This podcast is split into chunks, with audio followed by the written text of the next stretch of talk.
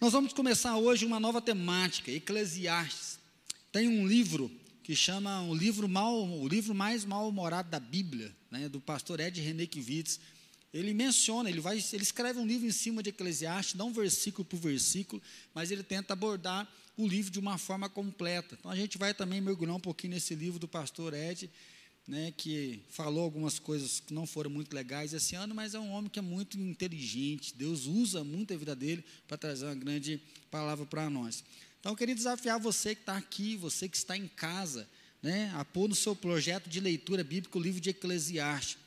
O livro de Eclesiastes, né, ele foi escrito por Salomão, e a maioria dos escritores vão dizer que é um livro pessimista em que sentido?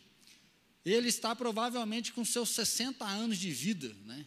E hoje a gente percebe que 60 anos está um bebê ainda, não é assim? 60 anos ainda está batalhando, tem muita coisa para viver, porque a expectativa de vida nossa melhorou.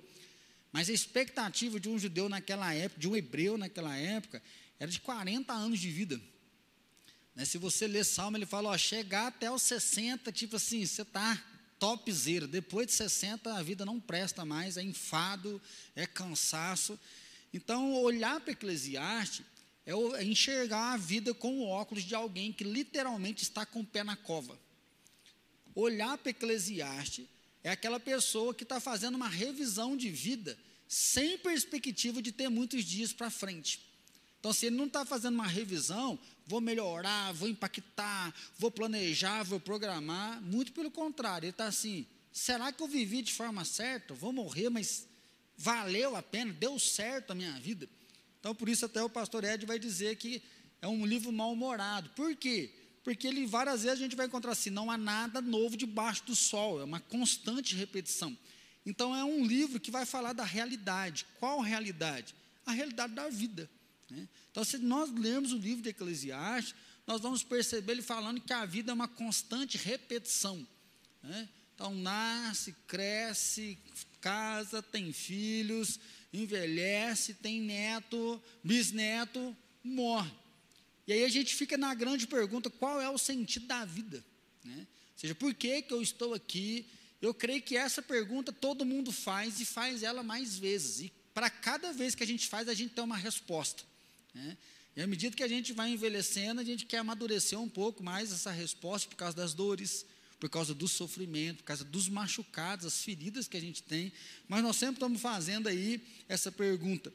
Uma frase do Luiz, é, Luiz Felipe Pondé diz assim: Eclesiastes deixa claro que o Deus de Israel não gosta de covardes. Pondé é interessante que ele vai falar que no discurso grego, né, da filosofia, que vai discutir com um Eclesiastes, falando que Eclesiastes é uma boa filosofia de vida, e aí fica falando quem que escreveu foi Salomão. Tem gente que fala, não, não foi Salomão, foi alguém que viveu no palácio. Tem gente que fala que não, que Eclesiastes foi escrito uns 200 anos antes da vinda de Jesus, então muito tempo depois de Salomão, há uma discussão sobre a autoria.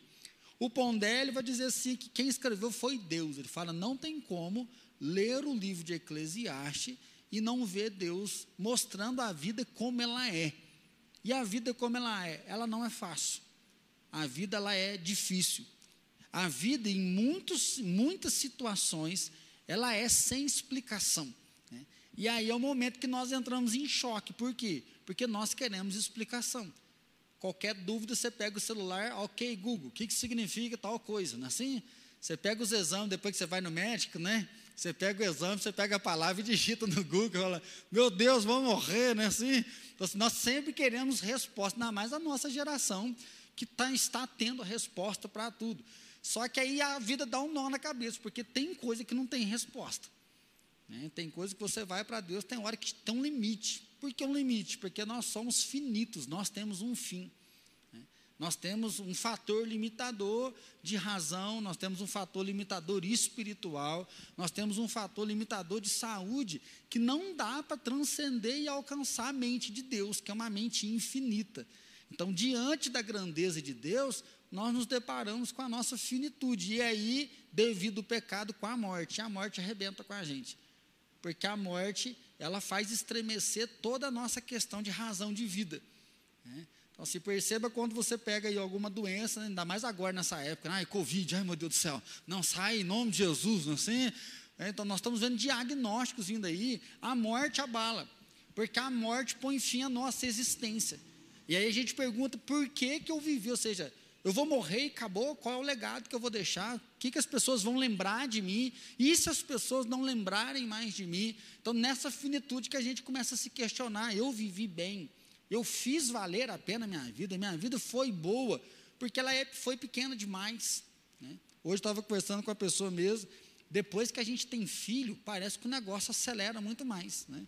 A gente brinca que é fazer 18 é uma eternidade, depois que você faz 18, o reloginho faz assim. Mas depois que você tem filho, o negócio passa muito rápido. Por quê? Porque a criança desenvolve rápido demais. E você tem um bebê, dali um pouquinho já fala: não, não pego no colo, quando sou bebê, não. Dali um pouco já cresce, né, já casa. Então, assim, é desesperador você ver a vida passando como um sopro e fala: meu Deus do céu, será que valeu a pena? Fiz por merecer? E é isso que a gente vai ver hoje, então. Falar sobre o sentido da vida é entrar num túnel sem fim. Porque hoje eu questiono com 40, amanhã eu vou questionar com 50, depois da manhã eu vou questionar com 60. E em cada década, eu creio que vão vindo algumas crises diferentes.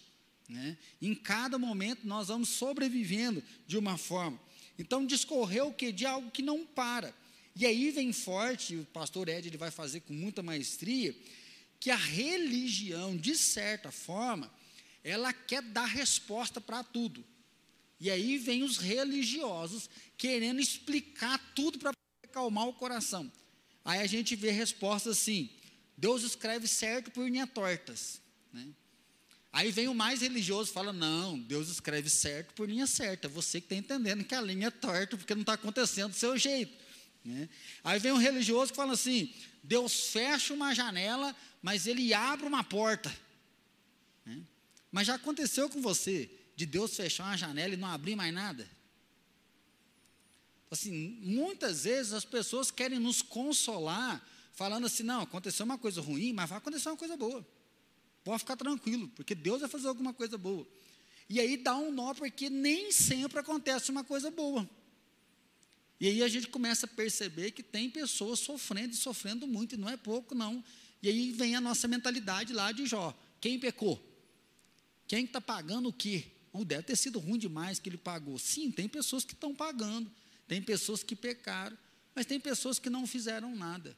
Tem pessoas que estão vivendo e a vida vem e coloca a, a, a vida dela de cabeça para baixo, machuca, fere. É. Eu tenho um primo mesmo que eu era apaixonado nele, cuidou demais da gente. Sabe aquele primo que é de São Paulo, que vem e aí ele já trabalha, já tem uma condição melhor financeira, aí leva os primos para São Paulo, leva o primo no Play Center, vem, traz relógio, traz roupa, então era como se fosse um irmão mais velho. Nós acompanhamos ele toda a nossa infância, e aí ele se casou, e aí ele tem uma filha, depois ele tem um filhinho, e um dia eles estão indo para a casa dele, uma caminhonete de uma empresa aí, numa curva, passa reto e pega o gol no meio. Matou meu primo, a minha priminha ela quebrou, se não me falha a memória, o fêmur. O outro menininho, que estava, não lembro se dois anos, todo mundo achando que ele estava com trauma, porque não falava nada depois do acidente. Aí foi descobrir, ele tinha quebrado o maxilar, a mandíbula. E aí tinha um bebê dentro do carro, no colo da menina. E aí acharam o bebê debaixo do banco do carro. Então, se o bebê faleceu, o meu primo faleceu, a mãe ficou internada no hospital vários dias, acharam que ia falecer, mas graças a Deus sobreviveu. A minha prima hoje até formou para medicina aí há um ano, outro primo está bem, mas faleceu o pai, o bebezinho e a mãe quase que foi, e o trauma. Então, assim, como dar uma resposta para uma família? E aí é forte porque os conselheiros de plantão, eles vêm quando a gente está com dor, mas e quando eles estão com dor, qual é a resposta? Então, Eclesiastes é um livro que não quer colocar a florzinha, Eclesiastes é um livro que ele começa já né, dizendo: olha, vaidade, vaidade, a vida é uma grande vaidade, ou seja, a vida é igual uma bolinha de sabão. Você faz aquela bolha, ela fica colorida, né? Parecendo um arco-íris, dependendo do jeito que o sol bate nela, e ela vai, dali um pouquinho, ela e desaparece. Ou seja, ela tem uma beleza, é muito bonito, você sopra, às vezes ela até dura um pouco mais, mas dali um pouco aquela bolinha de sabão, com um simples relar, ela estoura ela explode. E é isso que Salomão fala, ele fala que a vida é muito frágil, que a vida, ao mesmo momento que ela é bela, ela é frágil. E aí, infelizmente, o pecado entrou, e o salário do pecado é a morte. Se não houvesse o pecado, essa vida seria eterna. Então, se não houvesse o pecado, o mal não tinha entrado. E nós estávamos vivendo eternamente. Mas com a entrada do pecado, essa vida ficou caótica. Por isso que nós cantamos Ele Vem, nós aguardamos o dia que Jesus virá para nos restaurar, e aí sim nós vamos viver com Ele na eternidade. Que enquanto isso não acontece, nós estamos sofrendo aqui. Olha aí comigo então, Eclesiastes capítulo 1, versículo 1 ao 4 diz assim: Palavra do pregador, filho de Davi, rei de Jerusalém. Vaidade de vaidades, diz o pregador. Vaidade de vaidades, tudo é vaidade. Que proveito tem o homem de todo o seu trabalho com que se afadiga debaixo do sol? Geração vai e geração vem, mas a terra permanece para sempre. Né? Então, assim, o que, que ele está trazendo para nós? Vaidade, vaidade. Ele está falando várias vezes. A vaidade é a ideia dessa bolha de sabão que explode e acaba. A tradução de vaidade é como se fosse vapor, uma respiração. Né? Eu já falei várias vezes está cozinhando arroz, sobe aquele vaporzinho, mas assim, não tem 20 centímetros para cima da panela, você já não enxerga, ele já desapareceu. Correr atrás do vento. Né? É aquele que está correndo atrás de não sabe o quê. Ele está ali fazendo uma grande corrida, e aí ele já coloca logo de cara: que proveito tem um homem de todo o seu trabalho com que se afadigue debaixo do sol?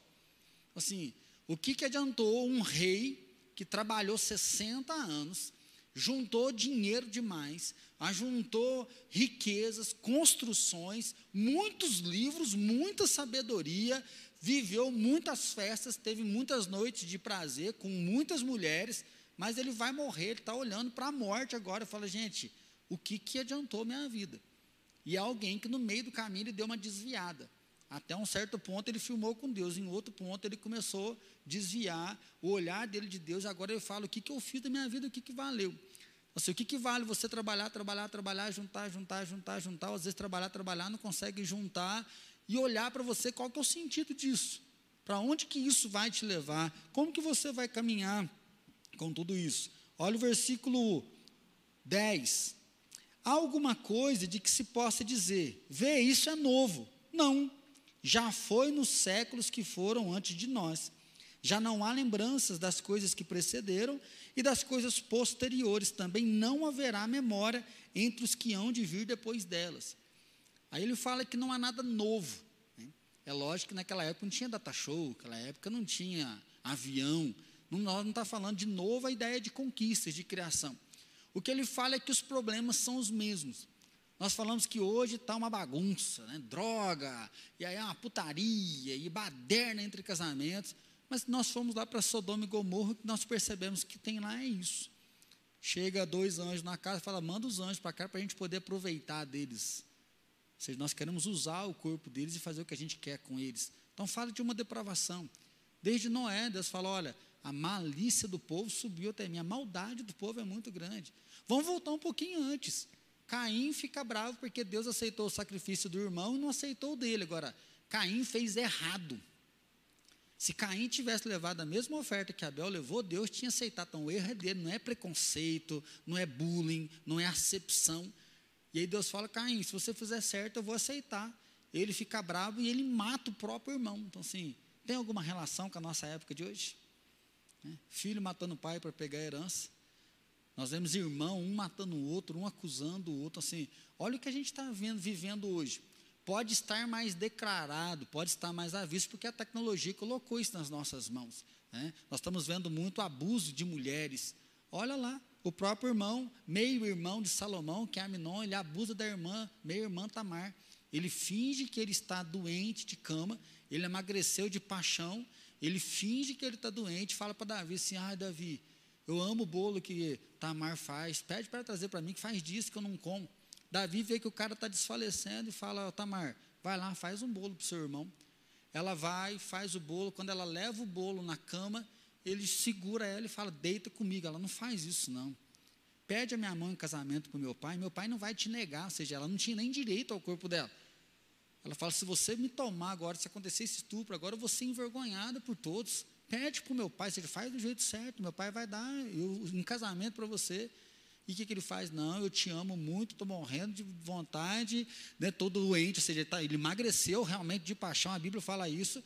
Diz que ele toma ela, ele tira a virgindade dela, e quando termina a primeira relação ali, diz que ele sente aversão por ela. Aí ele quer enxotar ela de casa, ela fala, não faz eu passar uma vergonha dessa. Ele joga ela para fora de casa e fecha a porta e deixa ela ser humilhada e envergonhada. Então, assim, quando nós olhamos por esse tempo da história, nós vamos ver que tem coisas novas a nível de criação, mas a ação da humanidade, infelizmente, não tem nada de novo. Né? É pessoas se casando, sendo infelizes, pessoas vivendo bem, pessoas praticando mal, pessoas praticando bem, a vida acontecendo e cai sempre a pergunta: por que, que eu estou aqui? O que, que eu estou fazendo aqui nesse lugar? Então o livro vai trazer isso. Né? Que tipo de pessoa nós somos? Que tipo de pessoa é você e que tipo de mundo que você está criando? Porque se nós vivemos em um mundo igual, a pergunta é qual vai ser a minha resposta a esse mundo. Porque se o mundo é mau, se o mundo está cheio de injustiça, se o mundo está cheio de pecado, se o mundo está cheio de repetição, o que nós podemos olhar não é esperar que esse mundo melhore, mas é olhar para nós e ver qual é a vida que eu vou ter, qual é a escolha que eu vou fazer. E é isso que Eclesiastes vai nos ajudar. Eclesiastes vai ajudar a gente a olhar para a vida nua e crua. Ou seja, olhar para a vida assim como ela é, sem romantizar, mas saber que Deus está no controle, que eu sou filho de Deus e qual é a vida que eu escolho ter diante de tudo isso. Ou seja, qual é a escolha que eu vou fazer para eu não ficar me vitimizando. Fizeram isso comigo, então também eu faço aquilo. Ah, já que não aconteceu isso, aí também eu vou fazer aquilo outro ali e dar uma resposta contrária, né? de não aceitar aquilo que está acontecendo. A Alice ontem tomou três, quatro vacinas, três delas injeção. E aí até, ontem à noite parecia que ela estava com o braço quebrado, né? E a enfermeira falou que dói mesmo e que dá febre, então não podia nem relar. E aí você já imagina aquele bebê chorando, choramingando, tenso, mas de noite deu febre. A gente colocou na cama nossa, aí oramos com ela, pedimos para Jesus curar. Falei, ah, amanhã já vai estar de boa, tudo tranquilo. Aí hoje cedo, na hora que ela acordou, ela me chamou, fui lá no quarto, e ela já não estava lá, parecendo que o braço estava engessado de novo, né? nem mexia o braço. Ela falou assim, papai, está doendo ainda. Por que, que Jesus não curou? Por que, que está demorando tanto? Né? Quatro anos de idade. Você já fez uma pergunta dessa já? é? Então, assim, a pergunta está em todas as idades. Por que está doendo? Por que, que ele não curou? falei, filho, tem coisa que Jesus cura rápido. Tem coisas que Jesus demora para curar, mas tem coisas que Jesus deixa a gente sofrer um pouco mais. Então nós vamos continuar orando para ver o que, que ele vai fazer. Mas até depois do almoço vai dar tudo certo, né? Que foi só uma vacina, então a gente vai ver, mas depois do almoço já estava melhor. Assim, qual é a resposta? Se Jesus não me curou, por que, que eu tenho que orar de novo? Se Jesus não me curou, por que, que eu tenho que ir à igreja? Se Jesus não me curou, por que, que eu tenho que manter a fidelidade, sendo que o outro lá está vivendo de qualquer forma? Salmo 73, já comentamos isso aqui. Deus é bom, Deus é reto para aqueles que temem, para aqueles que amam, para aqueles que servem Ele. Mas com relação à minha pessoa, eu quase desviei. Porque comecei a olhar para o injusto, ele está prosperando, ele está progredindo, ele só faz coisa errada. Ele ganha mais dinheiro, ele tem mais relacionamentos, tem mais pessoas perto dele. Eu falo, só de pensar nisso eu quase entrei em depressão, eu quase me perdi vendo a prosperidade do injusto. Até que eu lembrei no final deles. Diante de, do tribunal de Deus, da cruz de Cristo, eles vão ser condenados, mas eu vou para a eternidade. Então, eu voltei meu coração na presença do Senhor. Então, olhar para esse mundo não é simplesmente falar assim, ah, o mundo está ruim, o mundo está mal, não tem nada novo e tudo é repetição. Então, desisto de viver. Não. É olhar, se o mundo está assim, nós sabemos que, infelizmente, o mundo está em trevas, nós sabemos que o pecado está aí, mas eu posso escolher a forma que eu vou viver. Eu posso escolher aquilo que eu vou deixar, mesmo que após a minha morte pouquíssimas pessoas vão lembrar mas eu posso fazer minha parte, eu posso contribuir com aquilo que Deus colocou na minha mão, com aquilo que Deus me deu. Tem uma frase de um escritor do século II que diz assim: Você não tem obrigação de completar a obra de aperfeiçoamento do universo, mas da mesma forma, você também não é livre para desistir dela. Então, nós não temos obrigação de querer completar e deixar a criação boa seja, arrumar nossa cidade inteirinha, melhorar todas as pessoas, porque isso não compete a nós. Isso é uma obra de Deus, isso é Deus, as pessoas têm que dar permissão e é Deus que vai fazer. Mas, por outro lado, eu não estou livre para desistir dessa obra de aperfeiçoamento. Porque se Jesus me mostrou a salvação e revelou a salvação, eu me tornei uma nova criatura. Se eu sou nova criatura, então eu tenho uma nova postura. E eu posso conviver, eu posso revelar para as pessoas algo novo que Deus está dando. Então Salomão convida eu e você a dar um sim para a vida. Ele nos convida a não querer espiritualizar tudo. E que sentido? Ah, bateu o carro. Não, Deus tinha um propósito. Ou seja, parece que eu tenho que bater o carro para eu aprender, você já viu? Tem que dar errado para Deus. Não. Deus não vai fazer tantas coisas ruins só para querer ensinar. Tem coisas que a gente pode aprender sem apanhar. Agora, mesmo acontecendo coisas ruins, Deus está no controle e Ele pode prosperar. Né? Então, Deus não fica usando só de catástrofe para tocar a nossa vida, mas Deus pode dar sabedoria para a gente olhar para tudo isso e poder administrar. Então, um testemunho que me fala muito é Nick, não sei falar o sobrenome, se é Juvik. Provavelmente você já deve ter visto um vídeo dele no YouTube por aí. Ele nasceu com uma síndrome, ele não tem os dois braços e não tem as duas pernas. E ele é escritor hoje, palestrante internacional, falando muito de autoajuda, de motivação. E aí os vídeos vão mostrando ele desde pequenininho, aquele bebê que só tem tronco e cabeça. E aí ele começa a fazer a palestra dizendo que ele sofreu muito achando que ele não queria casar, ele nunca poderia segurar a mão da esposa dele, de uma namorada, que ele viveria dependente a vida inteira. Por quê? Porque não sabe. Ele simplesmente não tem pernas, não tem nem cotoco, ou seja, bem aqui em cima mesmo o corte, os braços, a síndrome, ele dá o nome lá. E ele fala que a vida dele foi uma grande decepção, porque ele sempre sofreu pelas coisas que ele não tinha. Então, eu não tenho perna, gostaria de ter uma perna. Não tenho braço, gostaria de ter um braço. Não tenho liberdade, gostaria de ter liberdade. Ele fala que o dia que a vida dele mudou, foi o dia que ele parou de reclamar o que ele não tinha e ele começou a agradecer o que ele tinha. Ele fala que ele começou a olhar para a vida de uma forma diferente. Ele conhece Jesus, ele vai citar o próprio Novo Testamento. Ele fala que depois que ele começou a agradecer a Deus o que ele tinha, ele começou a valorizar o que ele tinha e ele começou a viver isso. E aí ele fala que dessa forma ele começou a escrever livro, ele virou palestrante, que ele viaja sozinho. Ele vai para o aeroporto, ele vai para a rodoviária, parecendo uma cobrinha, dependendo do lugar, diz que as pessoas assustam ver que ele não foi com acompanhante. A última vez que eu fui dar uma pesquisada, já tem um bom tempo, ele tinha ganhado o segundo filho. Ele é casado, né? E aí na escola ele fala assim: Eu sempre chorei por não poder segurar a mão da minha esposa, até que eu descobri que eu poderia segurar a mão dela com o meu coração. Né? Então, assim, qual é a pessoa que você quer se tornar? Porque às vezes a vida moeu a gente, às vezes a vida te machucou, às vezes a vida te afrontou, às vezes a vida até hoje ela tem algumas feridas. E por mais que existam essas feridas, igual ele fala, ó, qual que é o proveito de todo o seu trabalho? Qual que é o proveito de toda a tua fadiga? Né? Qual que é o proveito de você estar aqui ralando sol a sol? Qual que é a finalidade? E aí, olhando para toda a dor, nós podemos perceber o que? Que nós podemos ser diferentes. Então, qual que são algumas dores debaixo do sol? A inutilidade. Às vezes nós nos sentimos inútil, porque a gente não tem um retorno que nós gostaríamos que tivesse. Às vezes as pessoas dentro da nossa própria casa não nos enxergam. Às vezes é no trabalho, por mais que você trabalhe, parece que você nunca é uma pessoa que consegue contribuir, às vezes, com grandes coisas. Parece que o seu serviço qualquer um outro pode fazer a futilidade, ou seja, não faz sentido. Às vezes a gente fica a vida inteira tentando achar um sentido, por que, que aconteceu tal coisa. E esse sentido não vem. Você pesquisa, pesquisa, ele não vem. E o enigmático. O que, que é o enigmático? Coisa que nós nunca vamos saber. Deuteronômio 28, 28, ele diz que as coisas reveladas, descobertas, pertencem a nós, aos nossos filhos. Mas as coisas encobertas pertencem a Deus. Então, assim, tem coisa que nós nunca vamos saber. Por que, que Deus permitiu? Por que, que aconteceu?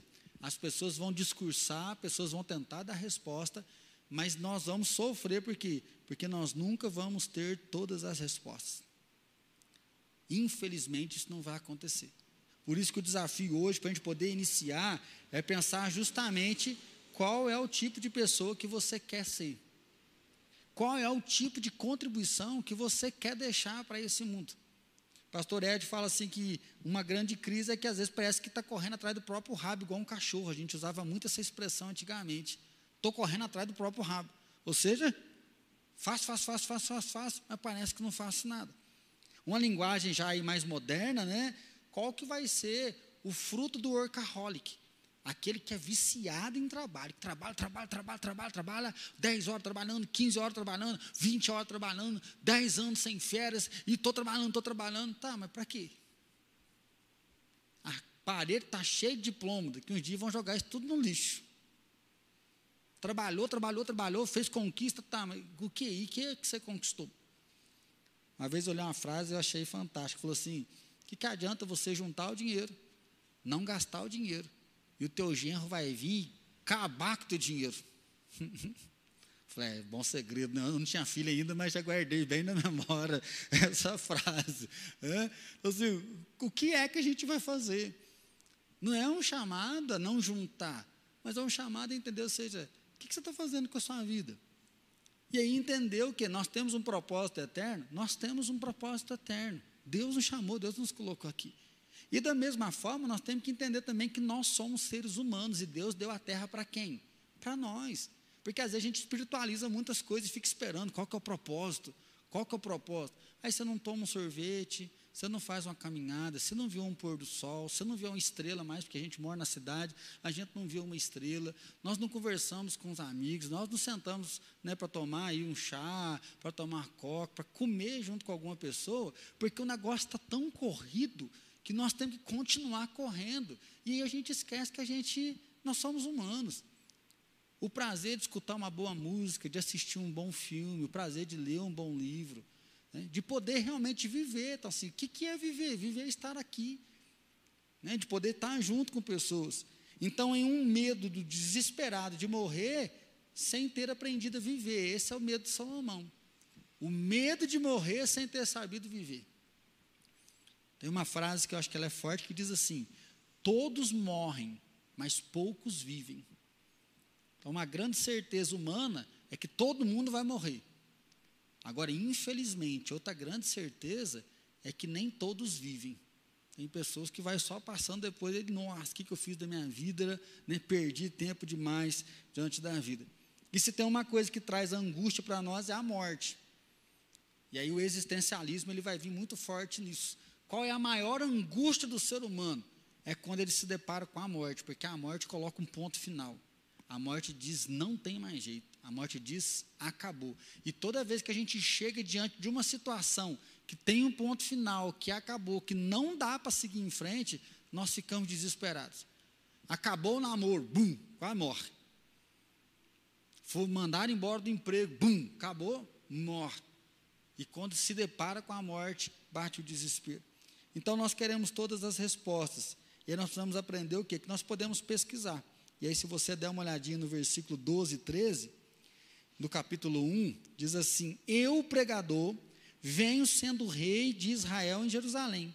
Apliquei o coração a esquadrinhar, a informar-me com sabedoria de tudo quanto sucede debaixo do céu. Este enfadonho trabalho impôs Deus aos filhos dos homens para nele os afligir. Versículo 17. Apliquei o coração a conhecer a sabedoria e a saber o que é loucura e o que é estultícia, e vim a saber que também isto é correr atrás do vento, porque na muita sabedoria há muito enfado, e quem aumenta a ciência aumenta o quê?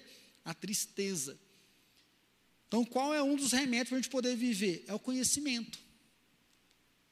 Nós devemos conhecer, nós devemos aprender, porque o conhecimento liberta. Agora o que Salomão diz é o quê? Que ele aplicou todo o coração dele o conhecimento, mas chegou um ponto que saber muito.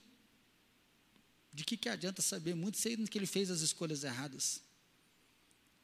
Então, se nós podemos conhecer, podemos. E aí eu achei muito legal, porque assim, nós não vamos saber toda a verdade, mas nós vamos conhecer a verdade, porque a verdade é, é Cristo. Jesus fala: Eu sou o caminho, eu sou a verdade e eu sou a vida. Quando nós buscamos o conhecimento, nós nos deparamos com Cristo. Então, nós conhecemos a verdade, mas nós não conhecemos toda, porque nós não sabemos o que está na mente dele. Nós não conseguimos ler os pensamentos dele, nem o pensamento de Deus, mas nós podemos conhecer. E aí, se for lá para 2 Timóteo 3,16, toda a palavra ela é útil. Então, toda a palavra, 2 Timóteo 3,16 fala: olha, toda a palavra ela é útil. Útil para ensinar, para exortar, para disciplinar, para cuidar. Então, se nós quisermos viver bem, nós temos que conhecer a palavra, porque a palavra de Deus é útil útil para viver no meio dessas dores, útil para viver no meio das nossas dúvidas, útil para viver diante das decepções e útil diante para viver daquilo que Deus colocou para nós. João 16, 3 fala: é possível conhecer, por quê? Porque Jesus se revelou, e a vida eterna é essa: que conheçam a Ti, o único Deus, e que enviaste a mim como seu Salvador. Se nós quisermos experimentar da vida eterna, nós temos que conhecer Jesus. Mas nós temos que tomar cuidado que o muito conhecimento é enfado. Por quê? Porque você não vai ter todas as respostas. Então, conheça, busque, mas tome cuidado. E em último lugar, 2 Pedro 3,7. Vós, pois, amados, prevenidos como estáis de antemão, acautelai-vos, não suceda que, arrastados pelo erro desses insubordinados, descaiais da vossa própria firmeza. Segundo Pedro 3,17. Vós, pois, amados, prevenidos como estáis de antemão, acautelai-vos, não suceda que, arrastados pelo erro desses insubordinados, descaiais da vossa própria firmeza. Nós vamos fazer uma jornada, então, sobre Eclesiastes, nós vamos perceber que, mesmo diante de toda a dor, mesmo diante de todas as perguntas né, que não têm respostas, Deus continua trabalhando. Deus continua olhando para todas as coisas. Deus não dorme. Enquanto o trabalho é enfado para nós, Deus continua sempre atento. Nós vamos perceber que no meio de todo esse mundo caído, João 3,16 diz o quê? Que Deus amou o mundo de tal maneira que deu seu único filho para que todo aquele que nele crê não pereça, mas tenha vida eterna. O livro de Jó mesmo vai dizer que, mediante todo o caos, Deus ama. E é isso que Jó fala lá no comecinho. Deus deu, Deus tirou. Bendito seja o nome do Senhor. Ou seja, Deus está atento. Deus nos dá coisas. Deus também tira coisas. E bendito seja o nome do Senhor. Então, Eclesiastes, para a gente poder entender que a vida é difícil, que a vida é dura. Nós não temos todas as respostas, mas nós podemos viver bem. Nós podemos nos relacionar bem. E é isso que Jesus nos ensinou. Jesus nos ensinou a fazer boas escolhas.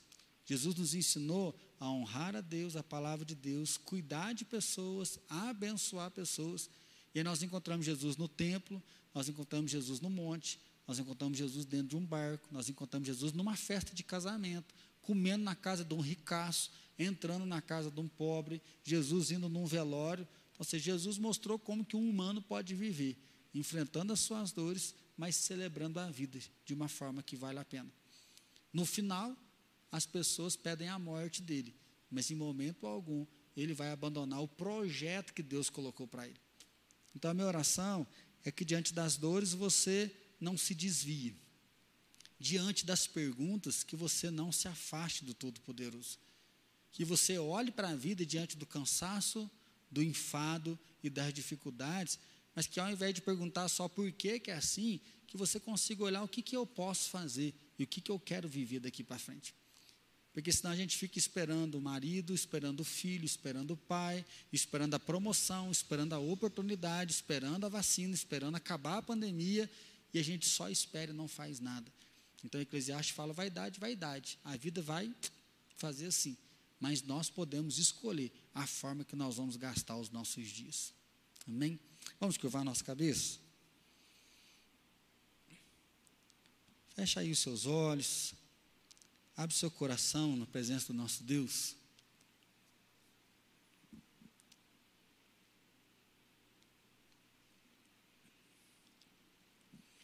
Como que está a sua vida? Como que está o seu coração? Você está em paz com o seu propósito? Ou você está com dificuldade? Você está questionando? Faz igual Salomão, fala, Deus, vaidade, vaidade, cansaço, canseira. Parece que só piora. Parece que não há nenhuma visão de coisa boa. Mas Deus fala, eu estou contigo. Eu sou o seu escudo, eu sou a sua proteção. Sou seu Deus que te fortaleço, sou seu Deus que te alimenta. Sou o Deus que criou você, quer estar junto com você. Senhor Deus, nós colocamos o nosso coração nas tuas mãos porque nós temos muitos questionamentos, nós temos dúvidas, nós temos coisas que nós não entendemos e isso às vezes nos deixa com o coração tão apertado, Pai. Mas nós queremos declarar nossa fé em Ti, saber que o Senhor é Deus, que o Senhor trabalha e que o Senhor nos ama e que o Senhor está no controle da situação. Deus, nós não queremos desviar porque coisas ruins aconteceram, nós não queremos esfriar porque nós não estamos entendendo algumas coisas. O Senhor nos chamou pela fé, pela fé nós estamos aqui, pela fé nós vamos viver e nós queremos viver bem. Nós queremos sim, Pai, ter a nossa casa, nós queremos ter a nossa família, ter os nossos amigos, nós queremos desfrutar do lazer. Deus, o Senhor nos deu uma vida humana. Nós não queremos viver aqui como se a gente não fosse humano, espiritualizando coisas que não precisa espiritualizar. Nós queremos viver bem, ó Pai, essa história que o Senhor deu para nós celebrar com esse corpo que o Senhor nos deu. Mas, ó Pai, nós queremos também fazer boas escolhas quanto à nossa moral. O mundo está escolhendo mais a imoralidade, as pessoas fazem o que eles acham certo aos próprios olhos, mas o Senhor revelou para não matar, não roubar, não mentir. O Senhor colocou em nós, ó Pai, para não vingar, mas para cuidar, para orar, para ter uma contra-reação ao mundo e levar a salvação, levar a alegria, não levar julgamento, mas levar a vida, levar nova oportunidade. Deus, nós queremos uma fé sadia, uma fé que chora, uma fé, ó Pai, que se alegra, uma fé, ó Pai, que crê, e uma fé também que busca compreender, que estuda, que corre atrás, uma fé, ó Pai, que trabalha arduamente, mas uma fé também que tem paz para descansar e repousar no Senhor, uma fé, ó Pai, que tudo suporta, mas uma fé também que tem hora que fala: chega. Senhor, recebe o nosso coração e assim nos abençoe durante essas semanas que nós vamos meditar nesse livro de Eclesiastes, porque nós queremos encontrar o nosso propósito, encontrar o projeto que o Senhor tem para nós. Nós queremos viver com excelência, para quando chegar o dia que o Senhor nos chamar, nós tenhamos falado como Paulo: combati o bom combate Senhor, nós não queremos que a morte nos traga medo e incerteza, muito pelo contrário, nós queremos dizer: valeu a pena, vivi uma vida bem vivida, deixei o que eu podia deixar, e agora vou celebrar a eternidade com meu Rei, meu Salvador. Assim, Pai, toma mesmo o nosso coração e nos dá uma semana de paz, onde o Senhor é nosso escudo, o Senhor é a nossa proteção, para louvor do Teu nome. Amém, Senhor.